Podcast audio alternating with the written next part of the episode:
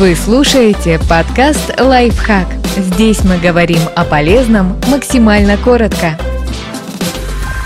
Можно ли беременным есть острое? Все зависит от количества.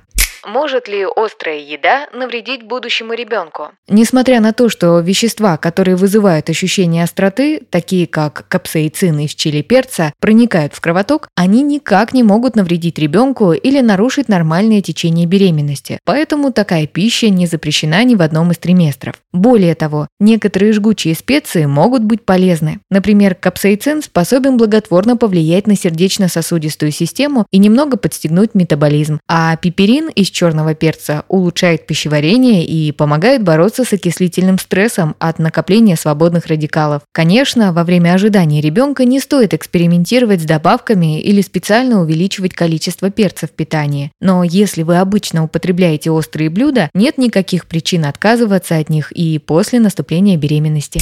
Правда ли острое помогает вызвать роды? Опросы показали, что некоторые женщины пытались тем или иным образом спровоцировать роды на поздних сроках. Среди самых популярных методов значились ходьба, секс и острая еда. Последним пользовались почти 11% опрошенных, полагая, что такая пища вызовет волнение в кишечнике и подтолкнет матку к сокращениям. И хотя ученые до сих пор точно не знают, что именно запускает роды, считается, что этот процесс начинается под воздействием гормонов, которые высвобождает плод. А потому все попытки матери побыстрее разрешиться от бремени и поедание острова в том числе будут малоэффективны.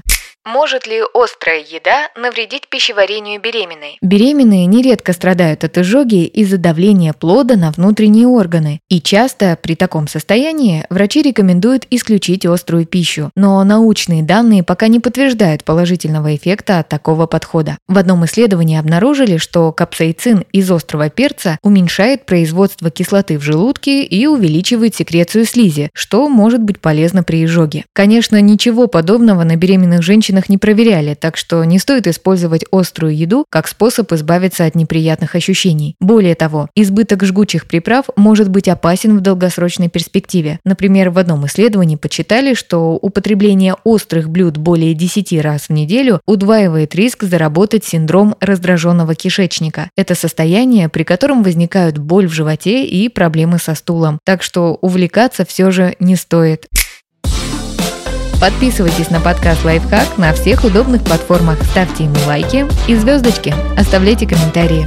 Услышимся!